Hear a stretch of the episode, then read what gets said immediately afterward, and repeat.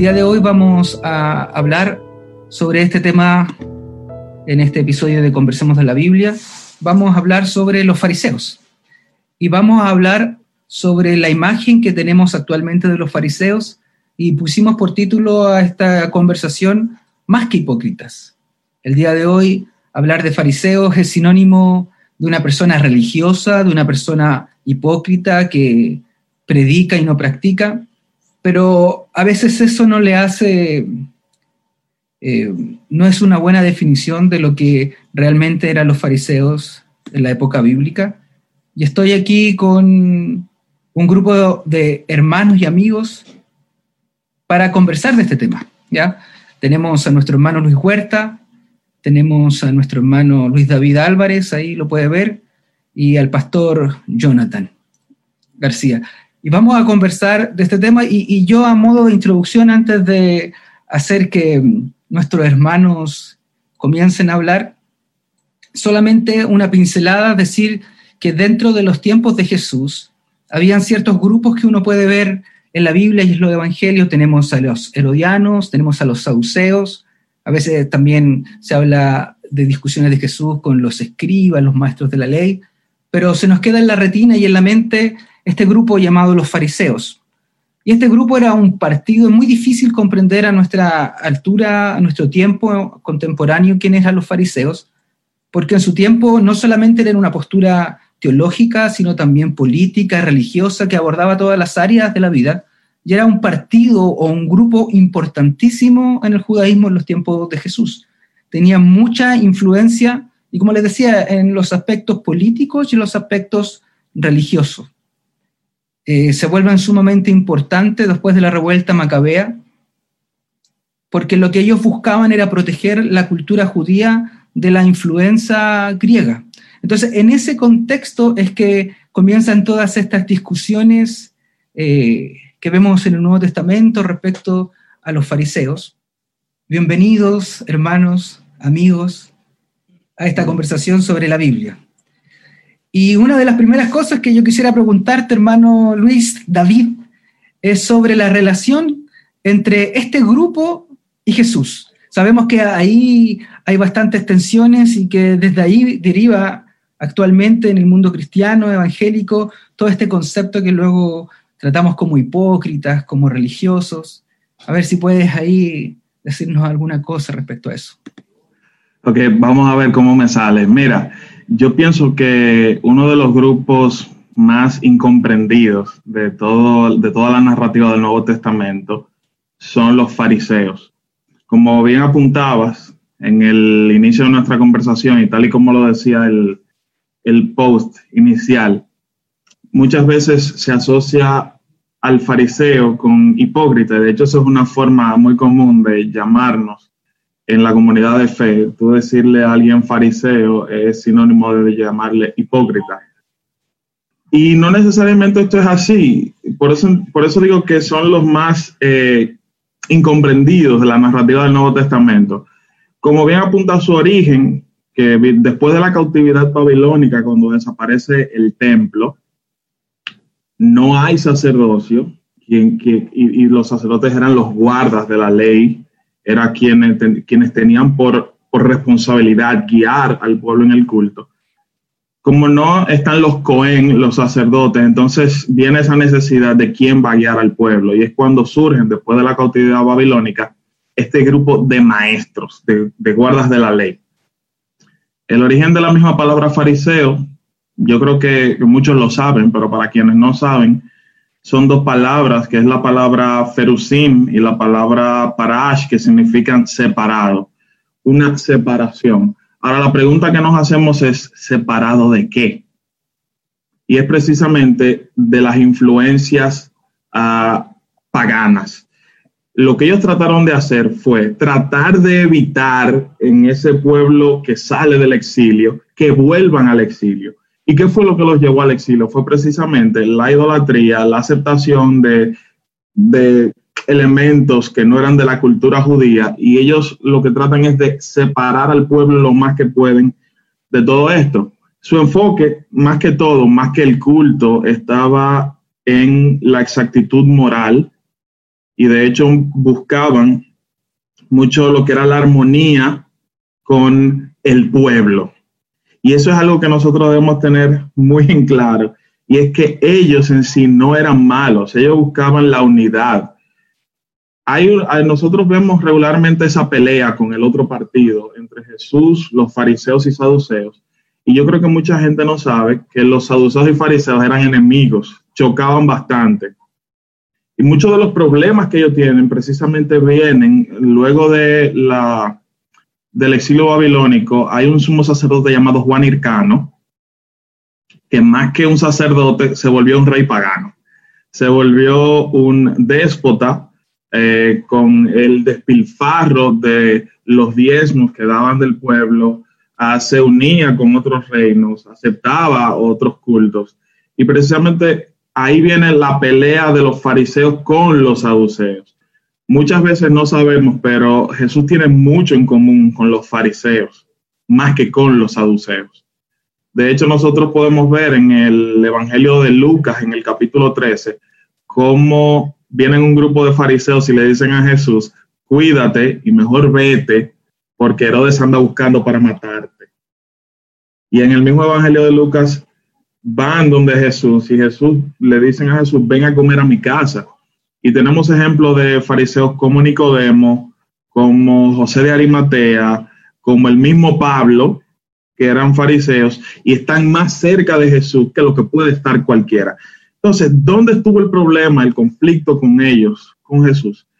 Si ustedes se fijan en la narrativa evangélica, el problema de ellos con Jesús fue básicamente las exigencias que ellos tenían a la ley.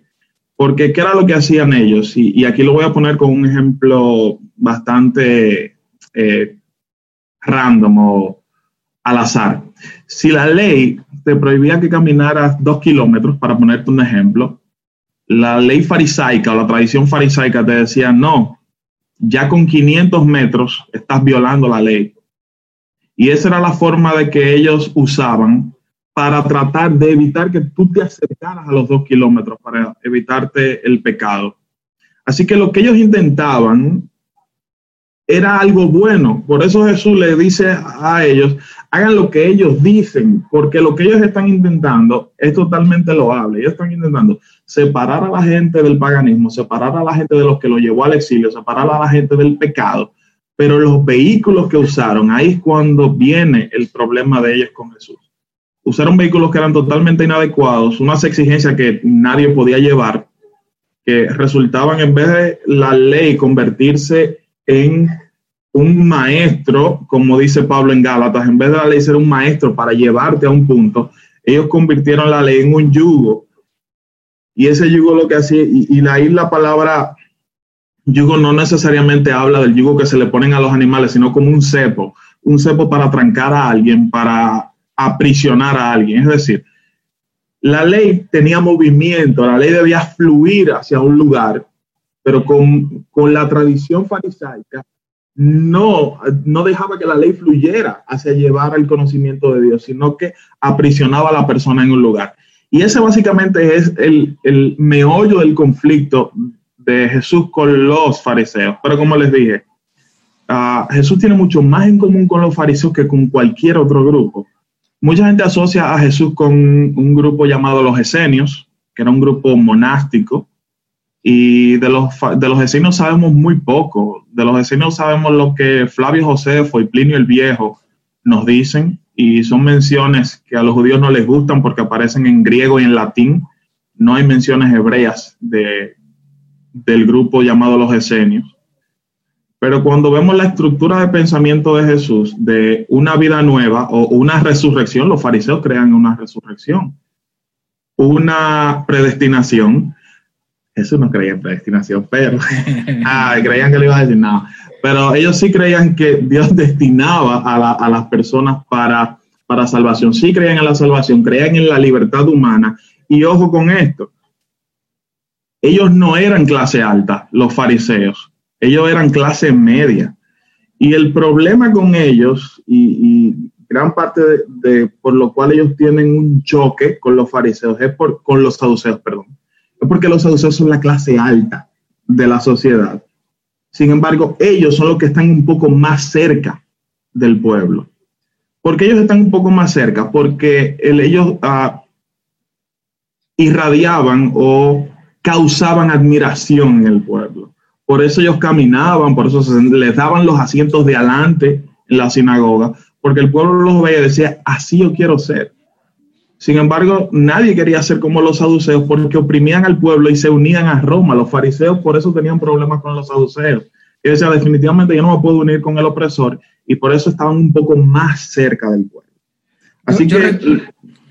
Yo recuerdo, hermano, cuando estudiamos en nuestra congregación el libro de, de Marcos, que pasa que tenemos una comprensión inmediatamente como media de película. Entonces está el héroe, que es Jesús, y están los enemigos, que son los fariseos. Siendo que Jesús no solamente tenía conflictos con ciertos grupos fariseos, sino con, con muchos, como dices tú, eh, los líderes de Israel en gran medida eran saduceos. Entonces, los conflictos que se podían llevar eh, en el Nuevo Testamento no solo apuntaban a, este grupo de fariseos, ahora es muy interesante aquello que planteas tú respecto a que sus intenciones eran buenas. O sea, ellos no pretendían hacer algo porque eran unos malvados, porque tenían en su cabeza hacer daño al pueblo, sino que desde su corazón brotaban buenas intenciones, aunque mal llevadas o mal entendidas. Yo no sé si ahí Jonathan quisiera agregar algo en esta parte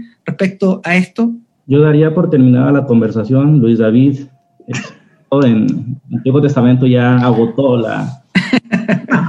No, concuerdo. Creo que el rechazo generalizado hacia los fariseos me parece una conclusión simplista y, errónea. Y además, no, no, nos ponemos a reflexionar qué hubiera pasado si no existiesen los fariseos en los tiempos de Jesús el, campo estuviera blanco, el campo estuviera más complicado, sin duda creo, escuché ahí un comentario de Alfred Endersheim que decía que los fariseos prepararon el camino para, para este Mesías, en el sentido de, de apuntar hacia la ley del Señor. Creo que rechazarlos, incluso una, una de las definiciones del, de la Real Academia Española dice que es hipócrita, un fariseo. Y, me parece que es una sentencia demasiado drástica para, para un, un, grupo que me parece que, es malentendido. De, de, hecho, lo que dice Luis David también lo comparte Alfred Endersheim, cuando dice que por familiar que suene el nombre a los lectores del Nuevo Testamento y a los estudiosos de la historia judía, no hay tema acerca del que se tengan tantos conceptos tan inexactos y carentes de rigor que es acerca del fariseísmo. Creo que, que no conocer de, el trasfondo donde ellos se, nacieron, surgieron, es no conocer la historia del Antiguo Testamento, la historia crítica y crucial del Antiguo Testamento, quiero decir el exilio. El exilio es un paradigma en el Antiguo Testamento y si, entendemos la narrativa bíblica y entendemos lo que sucedió cuando Esdras, Nemías regresan y hacen una reforma, entenderemos por qué los fariseos tienen esa actitud la, la, sentencia o los compromisos que adquirieron Nehemías junto con Esdras en aquel capítulo 10 de Nehemías, sin duda pone las bases para, para este grupo de fariseos, para ese sector que, que llevaba la ley a, a, sus máximas consecuencias de la vida cotidiana y creo que en ese sentido tienen un, una cosmovisión más holística de lo que es la ley del Señor que, que llega hasta el fondo de nuestras vidas y, y hacia alrededor de ellas, y no solamente se, centra en algo interno o del alma, como a veces los evangélicos solemos llegar a conclusiones. Yo creo que hay mucho que entender de los fariseos, hay mucho que, aprender de ellos, y yo tengo una teoría eh, para, para decantarnos sobre una de ellas, puede ser que las dos sean factibles. La primera es que los fariseos eran personas malvadas que solo buscaban engañar a la mayoría. Y la segunda es que eran personas sinceras que se esforzaban por agradar a Dios en sus formas en lo que ellos habían entendido a lo largo de 400 años y que estaban tan cerca del reino que Jesús lo que buscaba era empujarlos. Y, las sentencias de Jesús tan drásticas que, hoy nos resuenan, para mí no es como de odio o de un, opositor, sino era como de amor. La parábola del, hijo pródigo me parece que, es una expresión del amor de Jesús sobre los fariseos cuando, le, cuando les dice al hijo mayor, hijo mío, todo lo que tengo es tuyo, tómalo. Pero ellos tenían otras ideas, obviamente, y yo quiero simplemente poner aquí en la, en la mesa, ¿qué hubieran hecho ustedes si hubieran sido los fariseos encargados guardianes durante los últimos decenas de años de la tradición judía, de la tradición verdadera, de, desglosar todos los principios de la ley y que llegue alguien revolucionario y diga todo lo que tú estás haciendo eh, no tiene el sentido que, quería decir la ley. Imagínense que llegara alguien a, cuestionar nuestras tradiciones, ¿cuál es la reacción que, tendríamos nosotros? Yo creo que la reacción de los fariseos es consistente y coherente a lo que ellos fueron y, cómo podemos enraizar su historia o su procedencia a, lo que surgió de la reforma de Esdras en el regreso del exilio y cómo se empezó a conformar el judaísmo del segundo templo. Es así entonces, como dice Jonathan, que si el día de hoy aconteciera esa pregunta que tú haces, eh, imagino que como cristianos, como evangélicos, como parte cada uno de nuestras propias tradiciones teológicas, de nuestras denominaciones, eh, no nos gustaría. O sea, yo creo que eso acontece el día de hoy, cuando nos confrontan o cuando nos enfrentamos a otras posiciones, lo más fácil es poder encerrarse en uno mismo y, luchar por aquello que creíamos. Pues, de ahí el concepto que Pablo también utiliza, el celo. Eh, seríamos celosos de lo que nosotros creemos, porque hay que entender que, la historia de Israel también viene a través de, de bastantes problemas, por ejemplo, el cautiverio babilónico. Entonces los fariseos pensaban que si volvían a fallar en aquello, si no protegían sus tradiciones, si no protegían la ley, si no protegían la palabra de Dios, eh, iban a volver a fallar y Dios nuevamente iba a, traerle ese remesón espiritual. O sea, me imagino que no estamos hoy en el siglo XXI ajenos a esa idea y a esa manera de enfrentarse a esto. Hermano Luis Huerta, ¿qué le gustaría agregar? ¿Qué podría agregar respecto a esto antes de que vayamos a la sección de las luces y las sombras? Aunque ya creo que ya hemos visto algunas cosas, pero detallar un poco más. Bueno, eh, me llama mucho la atención de los fariseos, eh, como lo habían estado diciendo los hermanos, ese, ese celo que tenían. Eh, lo que el pastor Jonathan nos decía que si los fariseos y creo que no completó la idea que tenía pensado. Sin los fariseos técnicamente no tendríamos la Biblia. Y principalmente es eso. Sin los fariseos no, tendremos, no tendríamos la Biblia. Porque los fariseos son los que tuvieron tanto temor, pero y a la vez tanto celo, temor tanto de que fueran de nuevo exiliados, que en la época del exilio ahora sí que como se titula el libro de Hans de Witt, en la dispersión, el texto, la Biblia para ellos era su patria. Entonces no podían dejar que nadie más se los quitara. Es lo único que te queda que te puede dar una identidad. Es lo más cercano al reino de Dios, en ese caso para ellos, Israel, de lo que ellos pudieran tener. Por lo tanto, es, perfectamente normal. Nosotros tenemos disciplinas personales. Nosotros sabemos que debemos, eh, por ejemplo, alguien que padece de diabetes sabe que no puede superar cierta cantidad de azúcar de consumo. Pero si es una persona disciplinada, no va a buscar llegar al límite, va a buscar ni siquiera acercarse a ese límite. Y los fariseos hicieron eso mismo ellos más bien preferían, como lo dice el hermano Luis David, dice, a ver, eh, entonces si, si caminar dos kilómetros es, eh, ya estás este, pecando contra Dios, no, mejor 500 kilómetros, mejor hay que evitar este, ir más allá. Cabe mencionar que las letras pequeñas no, nos estamos enfocando en ocasiones más en lo que Jesús dice de los fariseos y no tanto en cómo lo dice. Un ejemplo claro de ello es cuando Jesús le dice a los judíos, si su justicia no sobrepasa, no dice al pecado de los fariseos, dice, si no sobrepasa a la justicia de los fariseos y de los escribas. Jesús está diciendo que ellos son justos, pero ellos se enfocaron más en una justicia basado en lo externo. Jesús, ¿qué le dice a ellos? Sí, les dice hipócritas, les dice que están por fuera están bien adornados y por dentro están llenos de, de podredumbre. Pero luego les dice a ellos mismos, limpienlo de adentro del vaso y entonces todo estará limpio. Eso no significa que mágicamente lo de afuera se iba a limpiar. No, ellos ya tenían afuera limpio. Jesús dice, lo único que necesitas es cambiar lo de adentro, porque lo de afuera ya lo tienes limpio. Entonces solamente cambia esto y ya es un vaso perfectamente limpio. Pero nos enfocamos más al lado peyorativo, al lado de la doble moral, por así decirlo, y no vemos el bien que hicieron ellos. No tomamos en cuenta lo que eh, nuestro hermano David eh, refirió, que Jesús dijo, hagan todo lo que ellos dicen. Nunca les dijo que lo que decían estaba mal. Su actuar era incorrecto. Pero la pregunta aquí es, ¿los fariseos también tenían ese deseo? Porque ellos pensaban y tenían esa, esa mentalidad de que para ellos era mejor que los gobernara un pagano que tolerara su manera de vivir y su religión, a que los gobernaran judíos corruptos.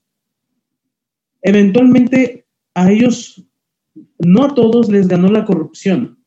Y por eso Jesús algunos de ellos los amonesta por, eh, por devorar las casas de las viudas, este, por cometer este, fechorías, por jurar por el templo, poner otras cosas por encima de las otras. La pregunta es, ¿qué cristiano, estando en el poder, no se ha visto tentado y seducido por él? De modo que termine sobreponiendo su voluntad y acomodando la voluntad de Dios a los deseos de Él. Porque eso ha sucedido. Hemos visto inquisiciones no solamente de parte de los católicos, los evangélicos también lo hicieron. Y no es nada diferente a lo que hicieron los fariseos. Así es. Ahora, es interesante que hemos visto el tema de los fariseos ligados a Jesús, ligados a los evangelios.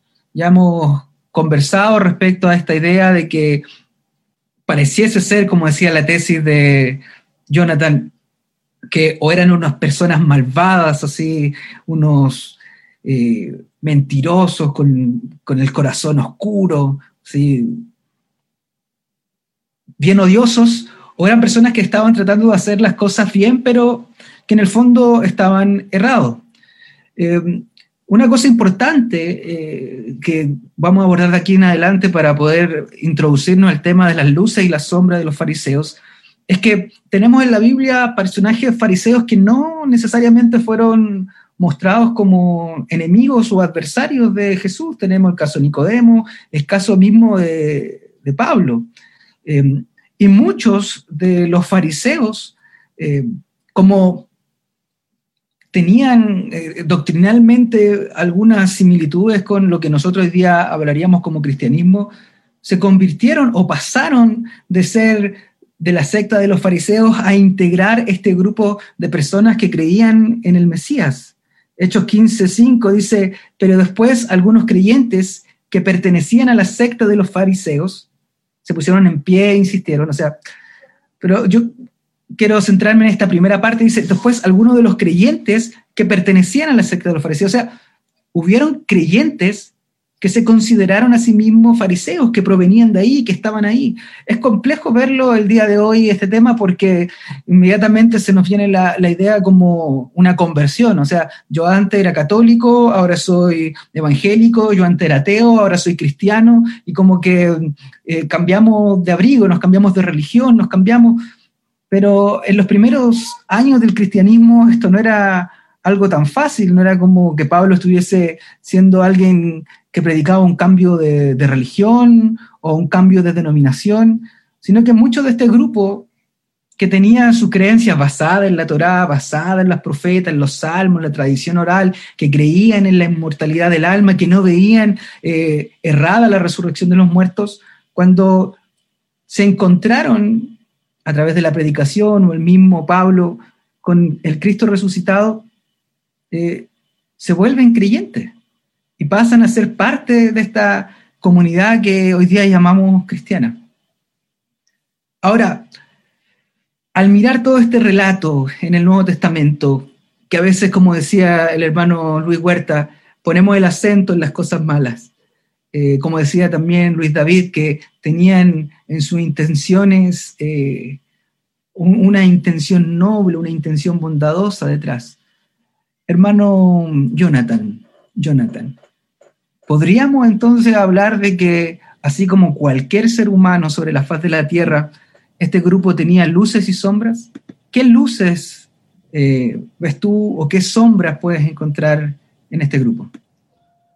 Mira, me voy a adelantar a, mi conclusión y, yo diría, ojalá fuésemos como los fariseos, que corrigiéramos lo malo, la actitud que, ellos podrían tener en ciertos aspectos y que quedaría si, colocáramos en el centro de, de, una vida de un fariseo a Cristo, ¿qué quedaría? Un hombre apasionado, devoto y disciplinado como Pablo. Y yo digo, ojalá fuese como, fuésemos como los fariseos, porque ¿a quién se le atribuye el resguardar la palabra, la ley, la tradición, sino a los fariseos? ¿A quién se le atribuye el ser librados de, de los cautiverios posteriores al babilónico? Especialmente eh, el de la helenización, o sea, los fariseos. Y, y, no obstante, no habiendo ya templo después del 70, los fariseos persisten y hoy el judaísmo toma forma solamente a causa de los fariseos. Algo han hecho bien, la insistencia, la disciplina, la pasión y, el desglose de todo lo que ellos han, mm, impulsado.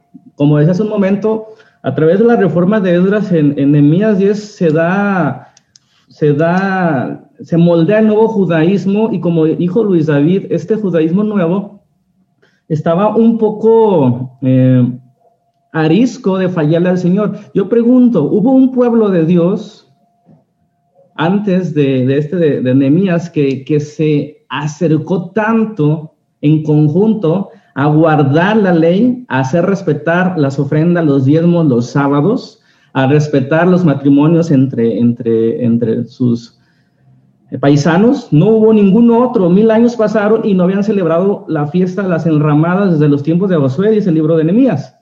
Y este pueblo de Esdras comienza a tomarse en serio, firmaron todos este compromiso y de ahí se derivan lo, lo que conocemos como la, la, gran asamblea y también los escribas. ¿Qué hicieron los escribas? Pues simplemente su trabajo era encontrar aplicaciones para la vida cotidiana de lo que se desprendía de la ley. Y vemos todavía ahí en, entre líneas en el, en el, capítulo 8 de Nehemías cómo surge ahí, como quien dice, la, la predicación expositiva tan idolatrada el día de hoy. Verso a verso, tema por tema, se les ponía en sus propios términos a un pueblo ya paganizado y se les explicaba. El templo, el segundo templo también fue destruido y ahí toma importancia la construcción de sinagogas que sin duda nuevamente los fariseos las promovieron y, ellos decían que ellos las habían eh, pues descubierto o inventado, no sé cómo decirlo. Sin duda los fariseos es un ejemplo que debemos tener en cuenta porque para mí, vuelvo a repetir y, pongo la, la pregunta en la mesa otra vez, ¿qué pueblo en todo el Antiguo Testamento observan ustedes tan atento, tan interesado, tan dedicado a intentar guardar la ley. Simplemente escuchan las, demandas de Jeremías, de Isaías, de Oseas. El pueblo nunca estuvo ni cerca de querer, ni siquiera de intentarlo, de querer guardar la ley. Cuando los fariseos lo hacían y lo hacían de una manera, obviamente con una actitud que debía, debía corregirse. Y fue lo que el Señor Jesús intentaba hacerlo una y otra vez.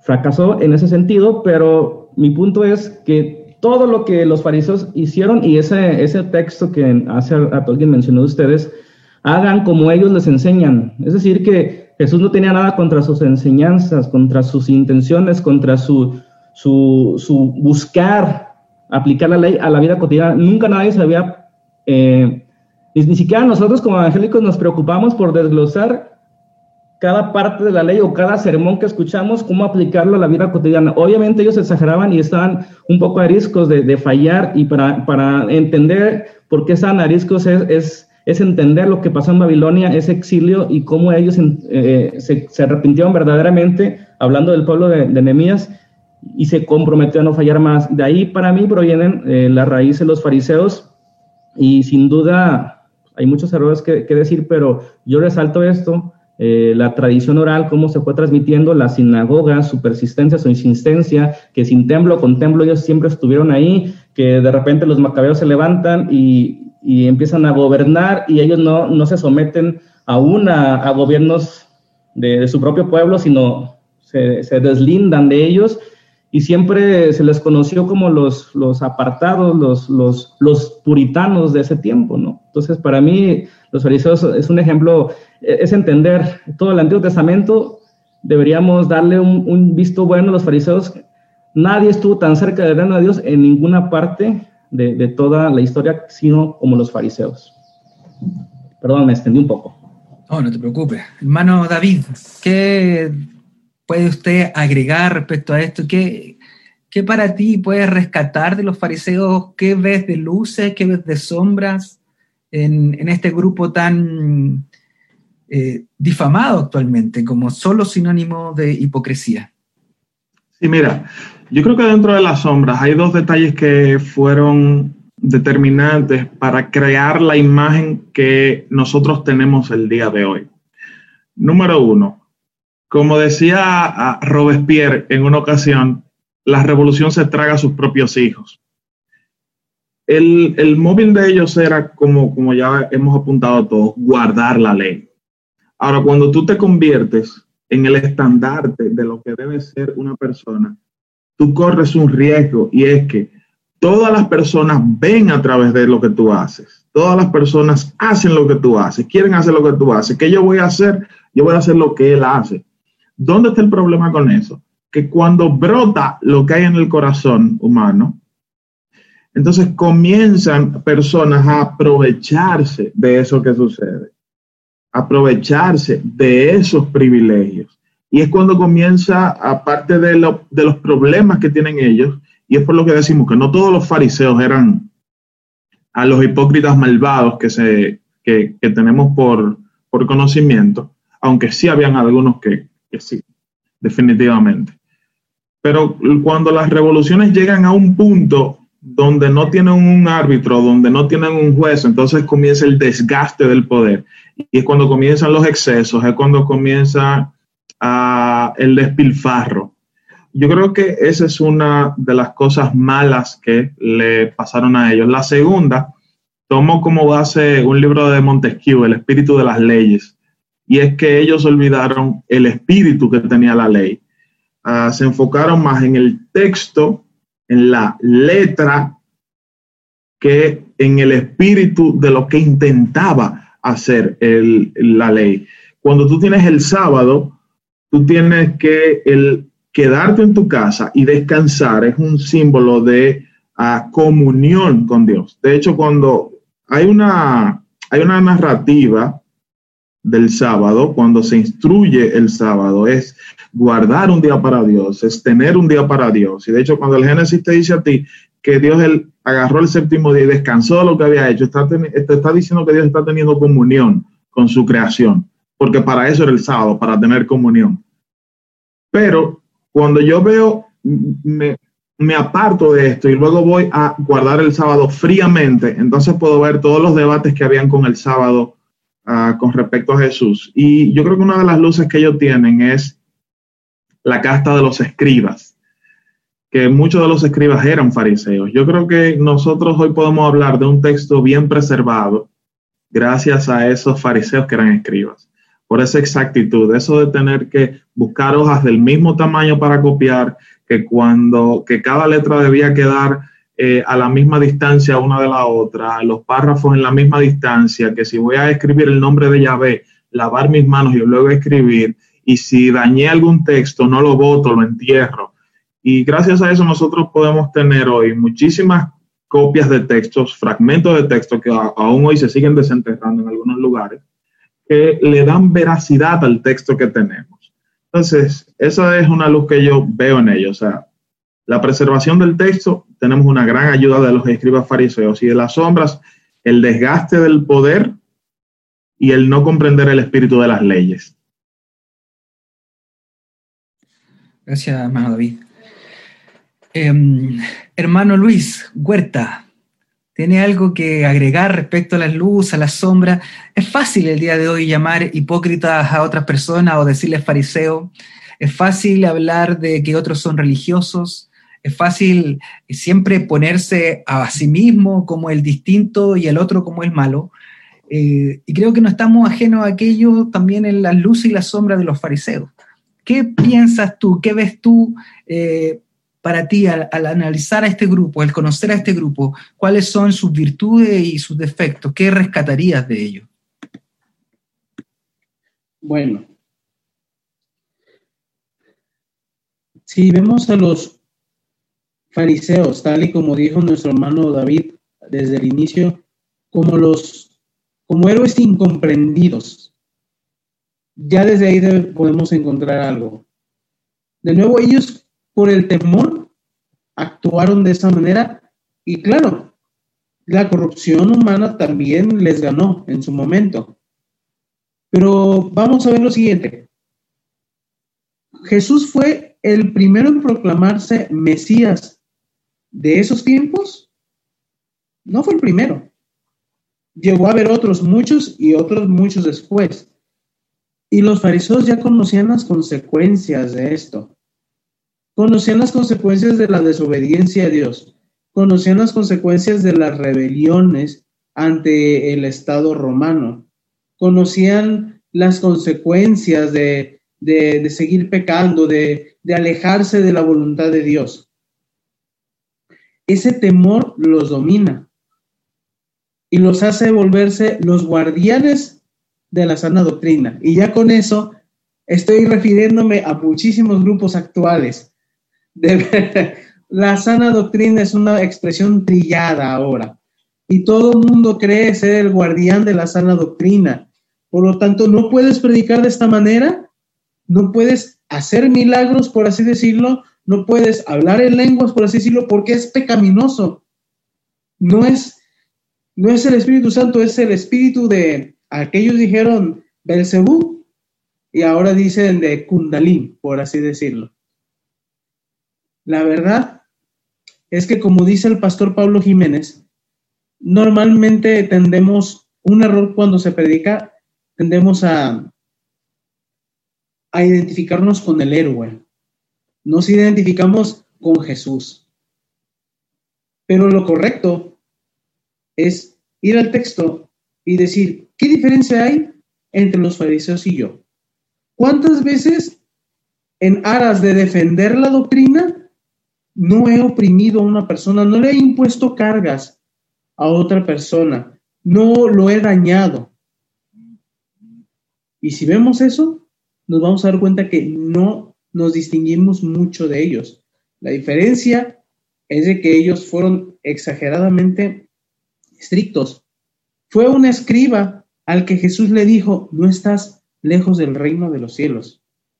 Fue a los fariseos, a los que, como dice el pastor Jonathan, en la parábola del Hijo Pródigo les dice, es que todo lo que tú sabes, que todo lo que tengo, siempre ha sido tuyo y tú puedes disponer de ello.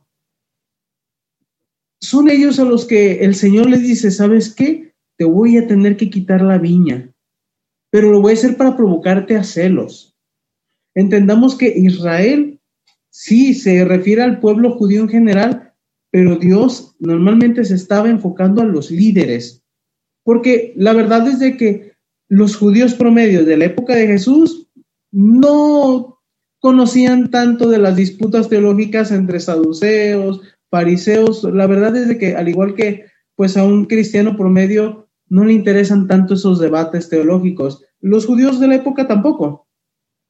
Entonces, ellos sí tenían esa preocupación, ellos sí tenían ese temor. Ellos por eso, con tal temor, van en Juan, van con Juan del Bautista y le dicen, ¿quién te mandó? Nos mandaron los sacerdotes, ¿quién eres tú? Van con Jesús y dinos, por favor, ¿eres tú el Mesías? Van, los fariseos están detrás de Jesús en cada cosa que hace porque quieren estar seguros que de verdad sea un Mesías. Sin embargo, no se adaptó a los estándares que ellos tenían. Y desgraciadamente, lejos de ellos poder ver al Mesías de verdad, ellos lo que vieron es, por culpa de este, nos van a matar, nos van a destruir el templo y vamos a perder todo lo que tanto tiempo nos costó construir. Son personajes que tienen dos caras. No todos eran corruptos. Algunos fueron buenos. Pero la verdad es de que, de nuevo, ¿qué diferencia hay entre los fariseos y nosotros? En la cuestión de tal vez la doble moral. Ellos eran los que iban con Jesús y le decían, aquí hay una mujer sorprendida en acto de adulterio, ¿cómo vas a reaccionar? Porque quiere ver qué es lo que le va a enseñar al pueblo. Ellos tienen el miedo de que si Jesús permite el adulterio, todos se vuelvan adúlteros. Ellos tienen miedo de que lo que les costó en trabajo enseñar acerca del lavado de manos, que el pueblo olvide esa tradición y que empiece a ser inmundo de nuevo. Recordemos el ejemplo de Saúl y, y, cómo empiezan a comer todos la carne cruda. Los fariseos se preocupan por esa higiene, por la limpieza y todo ese trabajo que habían construido tienen miedo simplemente que se venga abajo porque hay un joven revolucionario que dice ser el Mesías. Pongámonos la mente de ellos. Ellos tienen miedo y por eso ellos simplemente van en contra de Jesús, porque ellos tienen miedo de que lo que tanto les cuesta construir simplemente se venga abajo y otra vez vayan al exilio y otra y les vuelvan a destruir el templo. Entonces, esas luces y sombras yo veo, veo esa virtud del celo, del compromiso con Dios, pero la falla en no ver el objeto de la ley de Dios que es el hombre, la bendición de Dios sobre el hombre y ellos ven más un rigor que sin importar el hombre intenta imponerse. Ellos no ven el sábado como el día de dar reposo, sino simplemente de reposar y no buscar dar el reposo como lo dice Isaías. Ellos ven el ayuno como el abstenerse y no el simplemente ayudar, como lo dice Isaías, comparte tu pan con el necesitado. Ellos solamente ven esa parte estricta por temor a volver a las cosas de antes. Gracias, hermano. A mí me llama poderosamente la atención, como decía también Jonathan en algún momento, o David, que este grupo eh, no estaba lejos del reino, como también decía Luis Huerta en algún momento. Y como le, le hablaban delante de este texto de Hechos, hay, hay otro texto, y nos podríamos alargar mucho con esto, lo voy a dejar sencillamente ahí uh, para que ustedes puedan reflexionar, los que están viendo también esto. Si quieren pueden agregar sus comentarios ahí en el chat de Facebook, agregar sus preguntas, dentro de lo que podamos se va a responder. Que un texto que dice así, circuncidado al octavo día, del linaje de Israel, de la tribu de Benjamín, hebreos de hebreos, en cuanto a la ley fariseo. Y estamos hablando aquí de mm, el héroe de muchos cristianos. Estamos hablando aquí del apóstol Pablo. Y como les decía también en delante en Hechos 15, 5, vemos también que ciertos fariseos eh, ponen su fe y su esperanza en Cristo. Y aquí tenemos un ejemplo muy personalizado de aquello que es Pablo mismo. Por eso le digo, podríamos hablar acerca de Pablo, acerca de qué tipo de fariseo era, acerca de qué significaba que él ya en, en Hechos 23, o sea, ya avanzado su ministerio, todavía se identificara en cierto aspecto como fariseo, porque a veces pensamos y decimos, no, Pablo se convierte y de ahí es cristiano, pero en Hechos 23, 6 más adelante dice, hermano, yo soy fariseo. Y como les decía, este, este grupo de fariseos que se convierte, eh, sencillamente trastoca su posición y su anhelo de servir correctamente a Dios, pero ahora lo hacen de la manera en que Cristo lo estaba empujando.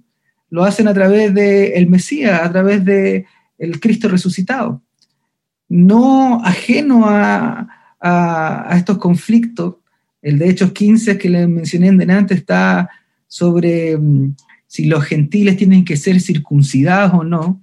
Obviamente muy difícil, como decía Jonathan, venir con una tradición, con una interpretación en la espalda, lleno de, formas de cómo se hace, de una cultura, lleno de ideas preconcebidas, luego enfrentarse, como decía el hermano Huerta o el mismo David, respecto al espíritu de la ley y enfrentarse a que ahora eh, Dios está operando de una manera distinta, donde los gentiles no deben ser circuncidados y no hay que exigirle, como ellos pensaban, eh, el que cumplan o el que sigan la ley de Moisés.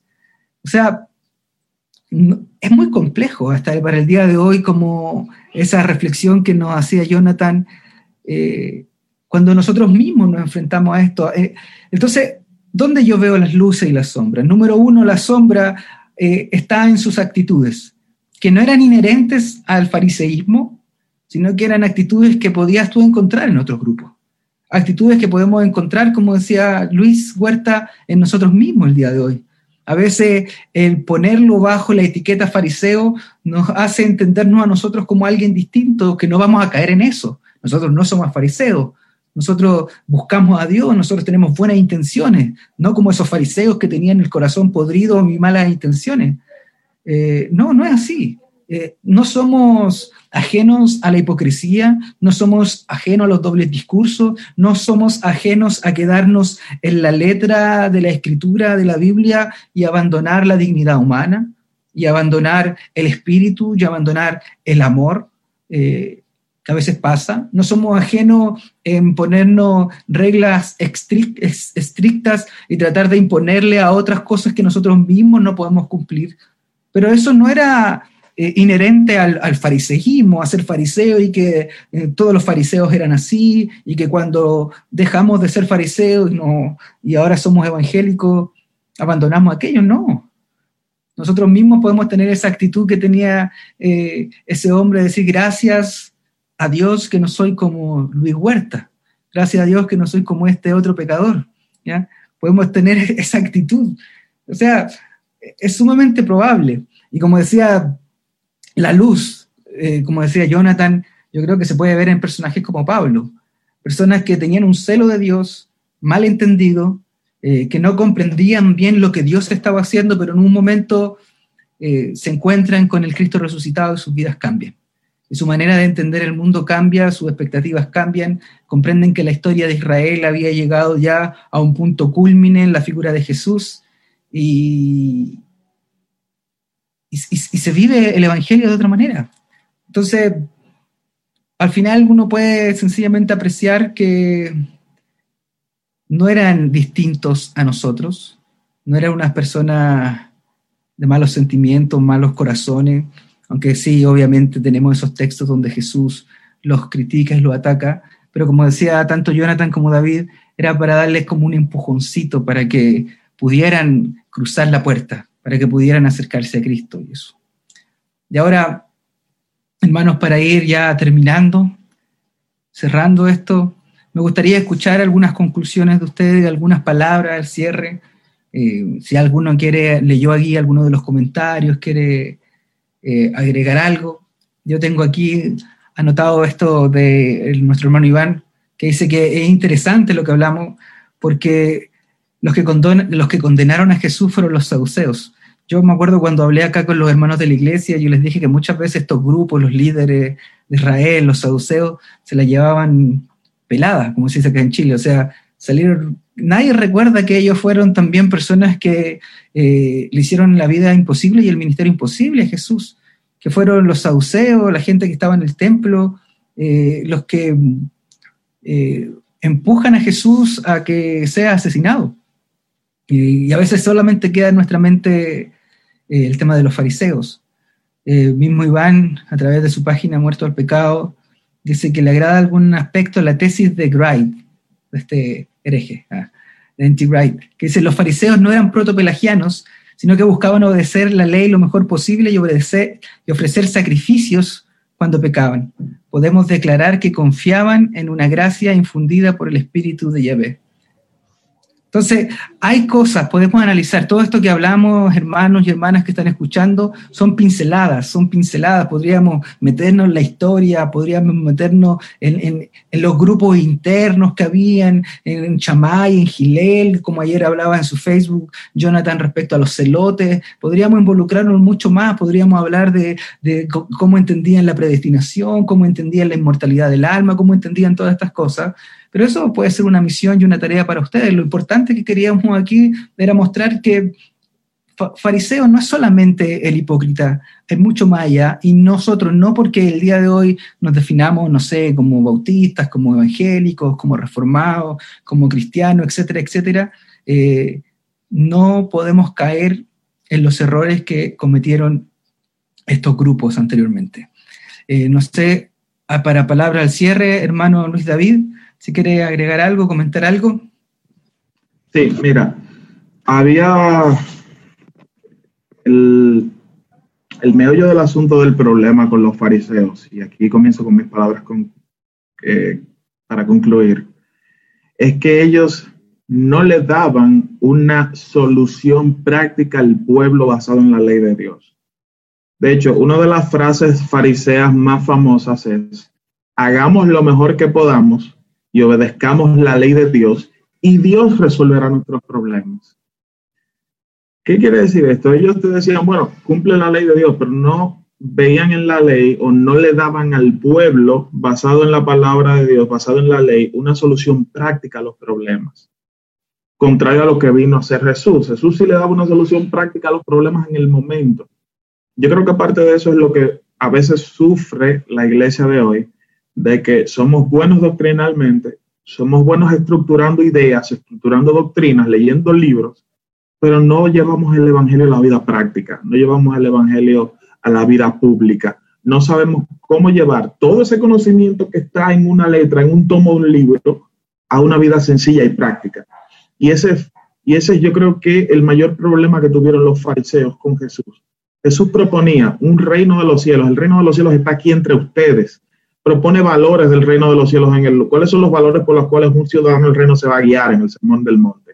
Sin embargo, los fariseos solamente decían cumple, cumple, cumple. Y los problemas que vivimos, ¿qué hacemos con ellos? Entonces, mi conclusión es para todos los que están aquí con nosotros y nosotros mismos también que estamos en esta conversación es que a medida que vamos creciendo en el conocimiento de Dios, a medida que vamos teniendo eh, relación con la palabra de Dios, a medida que vamos preparando el camino, vayamos viendo cómo podemos llevar el Evangelio a la práctica, a la vida diaria, que fue la propuesta de Jesús, decirnos que Dios está entre nosotros y que su reino también está entre nosotros ahora.